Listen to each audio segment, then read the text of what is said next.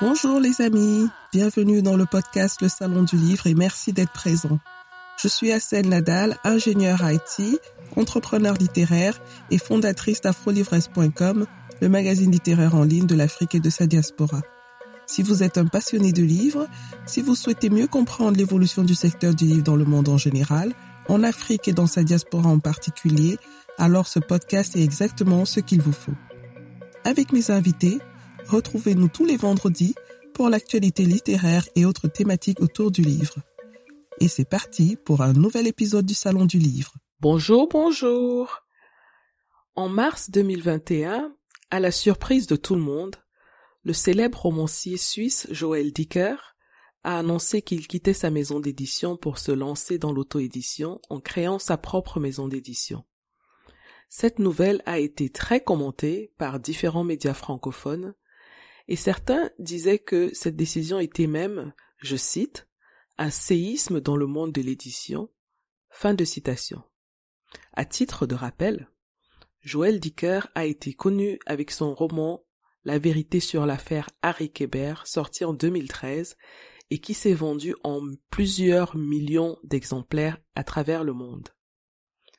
De plus en plus, on voit des artistes sortir des circuits classiques pour la production de leurs œuvres et reprendre leur indépendance vis-à-vis des grosses structures qui, jusqu'ici, faisaient la pluie et le beau temps dans le secteur culturel. Ce phénomène, déjà beaucoup plus accepté dans la musique et très avancé dans le monde littéraire anglophone, commence tout doucement à faire son bout de chemin dans l'espace littéraire francophone.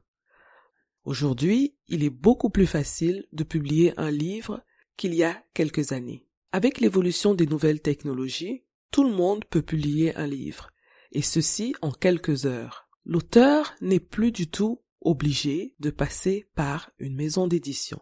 Mais cela ne veut pas dire que publier son livre en auto-édition soit facile. Loin de là.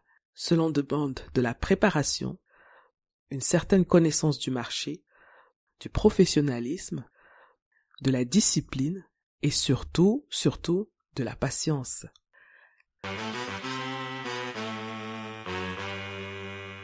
Dans cet épisode, je voudrais vous présenter trois erreurs que font souvent les auteurs auto-édités. Mais avant de commencer, qu'est-ce que l'auto-édition Et en quoi est-elle différente de l'édition classique? On dit qu'un auteur est auto-édité lorsqu'il prend lui-même en charge l'édition de son livre sans passer par une maison d'édition.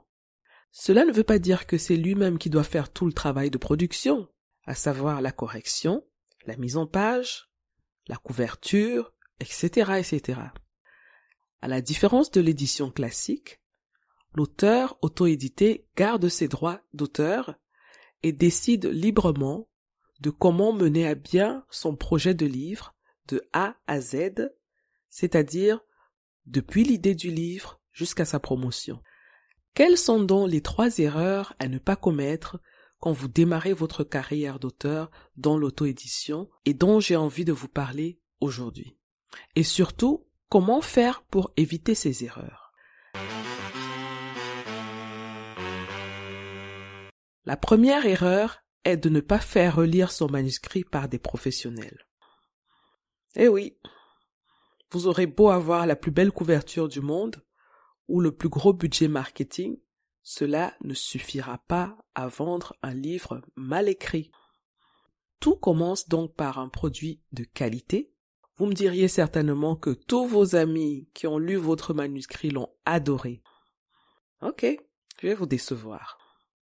Si vos amis ne sont pas des professionnels de l'édition ou de grands lecteurs, leur avis ne compte pas. Ils vous aiment et diront tous, sans exception, qu'ils adorent ce que vous faites. Tout cela pour ne pas vous blesser. Ce n'est pas facile à entendre, je le sais, mais c'est ainsi. Il faudra vous y habituer. Ce n'est rien de personnel. Quelles sont donc les personnes les mieux indiquées pour relire votre manuscrit? Il existe plusieurs types de relecture professionnelle pour un manuscrit et il est recommandé de confier votre texte à un professionnel en fonction de ces différents types de relecture. Pour n'en citer que quelques-uns, par exemple, la première lecture, qui consiste à faire une critique du manuscrit sans état d'âme. Celle-ci permet d'évaluer le potentiel du texte. C'est ici que le relecteur professionnel relève les points forts et les faiblesses du texte. Le relecteur peut éventuellement faire des suggestions tout en respectant l'âme du texte. Il y a une autre étape de relecture qui est la vérification de la cohérence du texte, une étape au cours de laquelle on peut par exemple vérifier les dates, la description des personnages en cohérence avec l'époque, les mots techniques employés dans un métier ou une profession particulière, la cohérence des différentes scènes ou des différents personnages dans l'histoire, etc., etc. Le champ est large. Ces deux premières étapes de relecture que je viens de citer n'incluent pas automatiquement la correction du style, des fautes orthographiques, grammaticales ou syntaxiques. La correction qui va s'occuper de ces fautes-là est une autre étape en soi. Ici, vous devez confier votre manuscrit à un professionnel qui maîtrise la langue et ses codes. C'est essentiel. Si vous faites déjà ces trois types de relecture que je viens de citer avec des personnes qualifiées, vous augmentez vos chances d'avoir un très bon texte. La deuxième erreur que les auteurs auto-édités font souvent, c'est de faire eux-mêmes la couverture de leur livre. Si vous n'êtes pas un graphiste professionnel spécialisé en couverture de livres, abandonnez cette idée très vite. Je répète, si vous n'êtes pas un graphiste professionnel spécialisé en couverture de livres, abandonnez très vite cette idée. La couverture de votre livre est un élément clé de votre marketing. Elle doit respecter les codes de votre genre littéraire. Sa fonction première n'est pas de vous plaire, mais d'attirer l'attention du lecteur. C'est par elle que vous établissez votre premier rapport avec le lecteur. Elle doit aussi se démarquer de celle des autres auteurs, tout en restant cohérente avec ce qui se fait déjà dans votre genre littéraire. Prévoyez donc un budget conséquent pour la couverture de votre livre. Le prix d'une couverture professionnelle de livre peut aller de 300 euros à plus. La troisième erreur que font les auteurs auto-édités, c'est de commencer la promotion de leur livre après la publication. Beaucoup de jeunes auteurs, une fois qu'ils publient leur livre, me contactent et me demandent quel est le bon moment pour commencer la promo de leur livre. Et je leur réponds que le meilleur moment de le faire était hier. Alors vous allez me dire comment est-il possible de faire la promotion d'un livre qui n'existe pas encore et avant même de l'avoir publié? Ben je vais vous expliquer. N'avez-vous pas remarqué qu'il est plus facile de convaincre quelqu'un qui nous aime, qui nous admire ou avec qui on a de bonnes relations Essayez de stopper des inconnus dans la rue et de les convaincre de vous suivre. Vous me direz si cela marche. Eh bien les amis, vendre un livre, c'est exactement la même chose. Aujourd'hui, avec les réseaux sociaux, il est beaucoup plus facile de tisser des liens avec des gens aux quatre coins de la planète. Il est aussi facile de créer autour de soi une communauté fidèle, surtout quand on respecte certaines règles basiques de respect et de bienveillance. Dès la seconde où vous avez choisi d'écrire votre livre, vous devez commencer la communication autour de vous et sur vos réseaux sociaux. Créez des contenus sur le sujet sur lequel vous allez écrire, partagez votre opinion, posez des questions, demandez de l'aide pour vos recherches, demandez des avis sur des points précis. Bref, devenez en quelque sorte la personne référence sur le sujet que vous allez aborder dans votre livre ou sur votre genre littéraire, que votre futur livre soit une fiction ou pas d'ailleurs.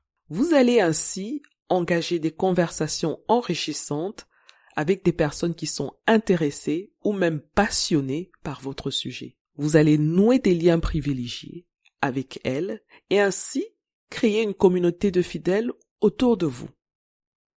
Et au moment de la sortie de votre livre, cette communauté sera la première à acheter votre livre, comme le feraient vos amis dans la vraie vie. Parce que cette communauté vous aime, elle vous fait confiance.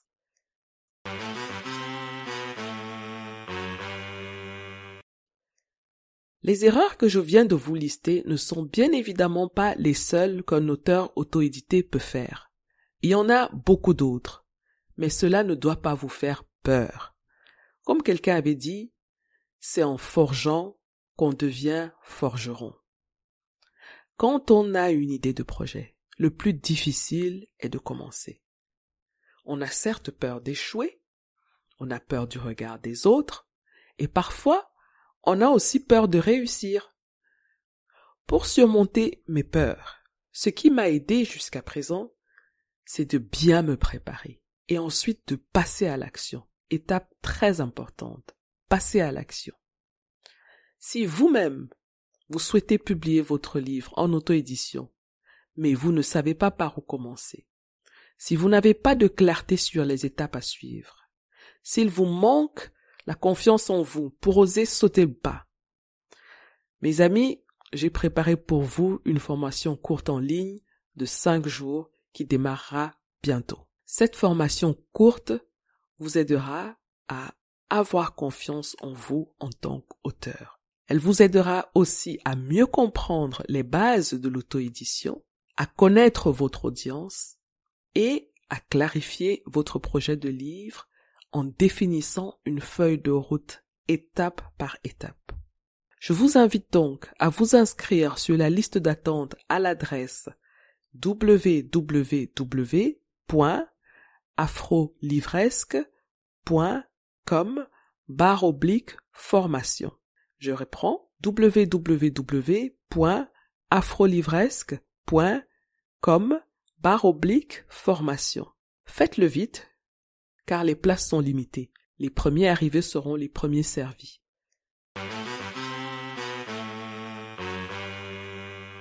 Alors mes amis, passez à l'action dès maintenant en mettant en pratique les conseils que je vous ai donnés dans cet épisode. Cela vous permettra d'éviter les trois erreurs dont j'ai parlé tout à l'heure, à savoir ne pas faire relire son manuscrit par des professionnels, dessiner soi-même la couverture de son livre, commencer la promo après la publication du livre. Donc, pour passer à l'action, dès aujourd'hui, vous pouvez faire des choses très simples. Ouvrez maintenant votre calendrier et planifiez une heure ou deux pour effectuer des recherches sur les services et prix des potentiels correcteurs et relecteurs professionnels. Planifiez encore une heure ou deux pour chercher des graphistes professionnels de couverture de livres et leurs tarifs Planifiez aussi une heure ou deux pour préparer des contenus relatifs au sujet que vous allez aborder dans votre livre et que vous allez publier dans les prochains jours sur vos réseaux sociaux. Faites cette planification dès maintenant, avant de passer à autre chose. Ce n'est que comme ça que vous pouvez passer enfin à l'action. N'oubliez pas les amis, chaque jour est une nouvelle chance pour recommencer et mieux faire. Je vous souhaite un excellent week-end et merci pour l'écoute. À bientôt.